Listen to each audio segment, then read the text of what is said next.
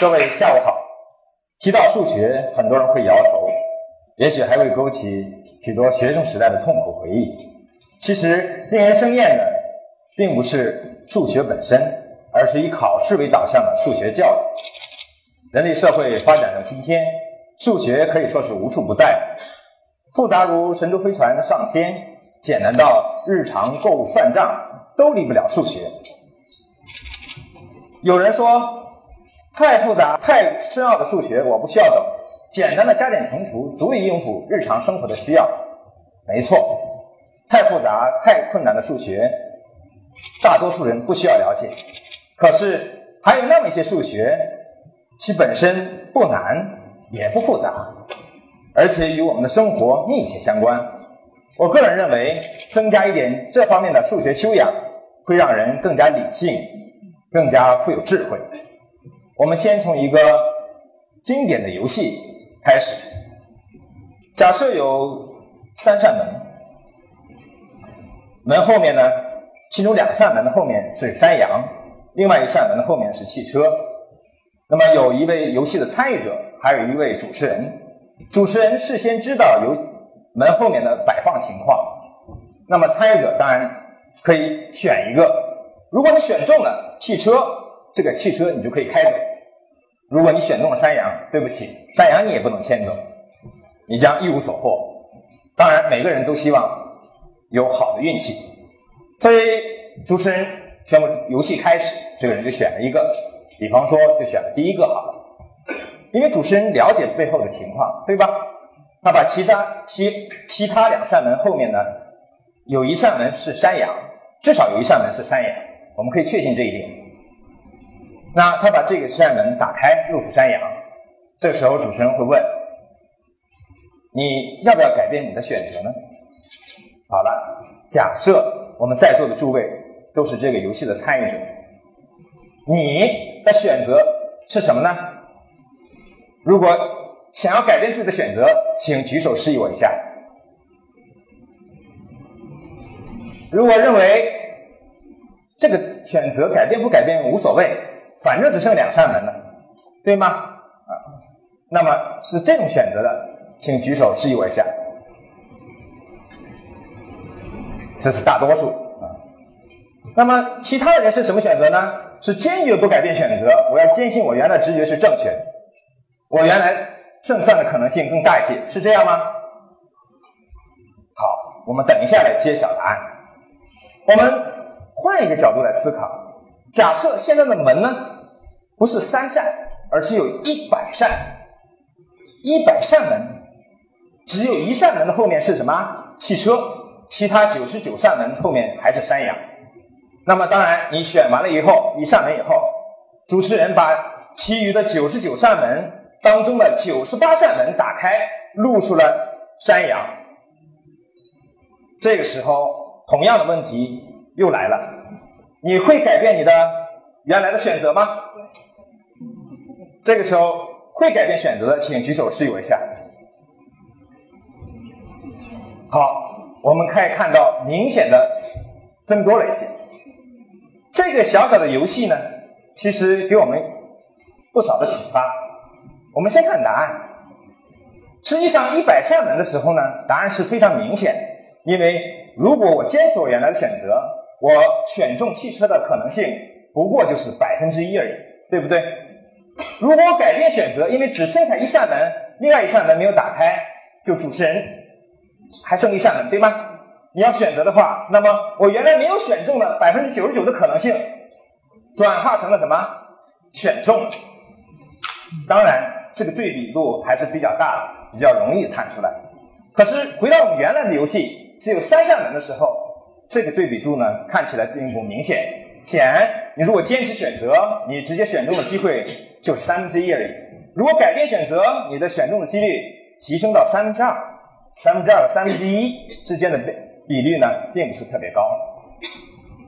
这个例子我们可以从中这样得到一些启示。首先呢，如果数学上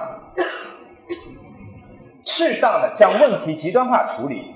有助于把问题看得更加清楚，就像我们刚才做的那样，因为增加了什么对比度。另外一方面呢，你可以看到，真正严格的解释这个答案，需要有一点条件概率的这个知识。那么，如果你有一些概率方面知识的积累，显然你的直觉的可靠性将会大为提高。当然，这仅仅是个游戏而已。还有一些事情呢，是跟生活密切相关的。下面这个例子呢，实际上是来自于生活当中的一些案例，不过把它做了一些数据上的处理。我们知道有些疾病呢。是通过一些间接的检测手段检测出来的，比如说验血，比如说拍片等等。但是我们知道，任何的检测呢都是有误差的，对吧？那这个时候你可以看，如就像我们这个问题假设这样，如果有一种疾病，它的患病率大概有千分之一这个样子。换句话说，如果有一千个人，其中大概有一个人是真正的患者。那么这种，比如说检测手段，比如说验血，如果这是一个患病者，他验血呈阳性的可能性呢很高，百分之九十九。但因为有误差，所以即使没有患病，也有可能是验成验呃验成阳性。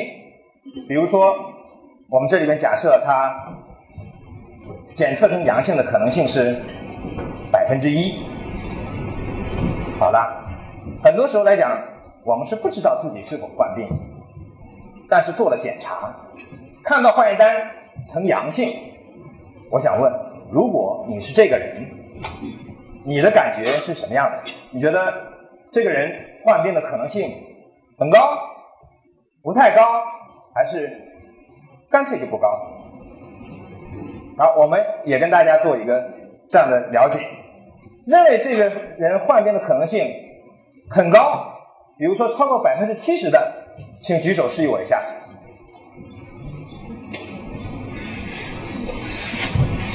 好，很多人是这么认为。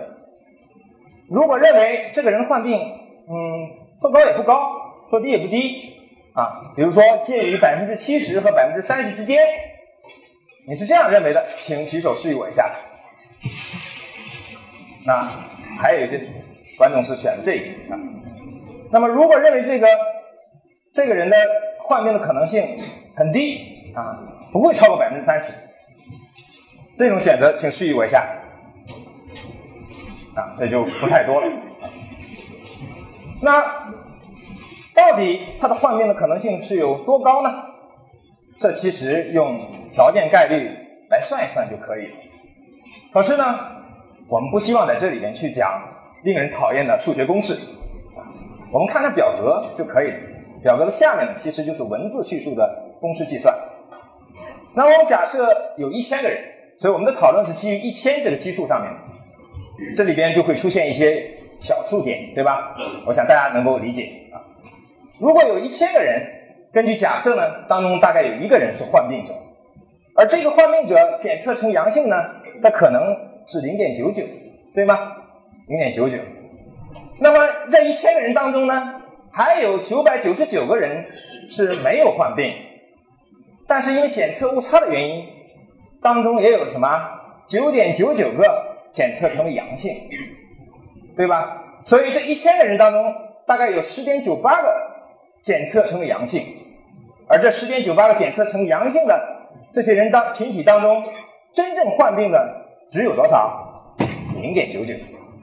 所以，阳性检测成阳性的群体患病率是多少呢？零点九九除以十点九八，大概不过是百分之九而已。所以刚才选择第三个选项是正确的，百分之九有点出乎意料，看起来好像高枕无忧了啊，其实不尽然。我们从两个方面来解读这个数字。第一，我们可以看到原来的这个患病率是千分之一，因为检测出阳性，这个千分之一的概率上升到多少？百分之九。其实还是有一个很大的什么量的这种提提升。所以正确的建议应该是什么？不要急于相信自己患病，应该更进一步的做更深度的检查，来确定是否患病。那么第二方面，你可以看这个变化，这个数字为什么会是这个样子？其实一切原因都在于什么？那个看起来非常非常小的检测误差上面。正是因为有了这样一个百分之一的检测误差，才会导致什么？你最后的这个比率比较小。如果这个检测误差有兴趣，你可以算一下，缩小成百分之零点一的话，那么最后这个比值怎么样？就会变得大得多。所以，一个检测手段是不好，当然提升检测的准确率是非常重要的一面。所以我们从这个例子也可以看到，微小的检测误差其实对最终的结果起着至关重要的影响。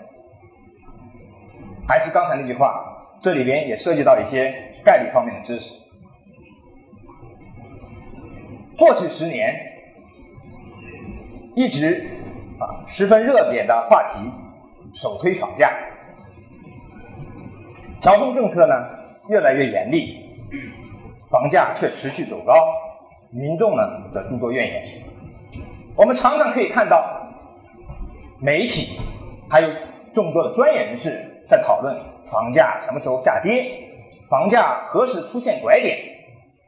我们注意到这里边出现了一个概念——拐点。到底什么是房价的拐点呢？我们先来看看决策层怎么来说关于房价的变化。今年三月，温家宝总理在政府报告里提到，调控政策有效遏制了房价过快上涨的势头。这句话读起来、听起来都十分拗口。它到底表达了一个什么样的意思呢？至少从字面上理解，它是肯定了过去十年来的调控政策。我们一般民众心目当中的房价拐点应该是这个样子。房价上升，然后怎么样进入到下降通道，真正的拐了，对吧？可是领导阶级、领导层的意思是什么样的呢？我们看第二个图，房价开始是什么上升，中间一段怎么样？上升的明显怎么样？幅度加大，然后怎么样？幅度又变小，对吧？所以这就是什么？房价上涨，房价过快上涨，房价过快上涨得到了什么？遏制。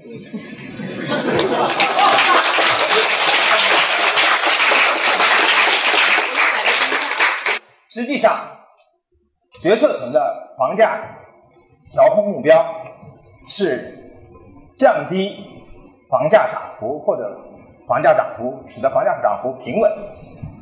就是所谓的控涨幅，而不是使房价下降。我们很多社会上对房价变化的解读是比较混乱，大多数情况是不准确。国内许多媒体呢还不善于区分房价下降和房价涨幅下降，常常把房价涨幅下降报道成房价下降，造成了不必要的困扰和误导。如果你了解到这一点，在一个统一的概念的平台上面去讨论，才真正的会有意义。我们回到数学，如果把房价看成函数，那么房价上涨就是函数的一阶导数大于零，房价的过快上涨，也就是房价涨幅的涨，对吧？过快上涨就是函数的二阶导数带的。所以说，总理的报告充分说明，学好数学是多么重要的一件事情。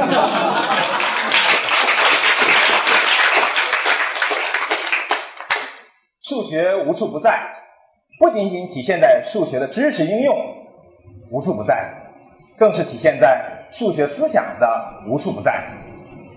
生活中的遇到的问题，往往因素很多，这就需要我们去繁就简，抓住本质。才能看得清楚。很多时候，问题的本质是一些核心数量。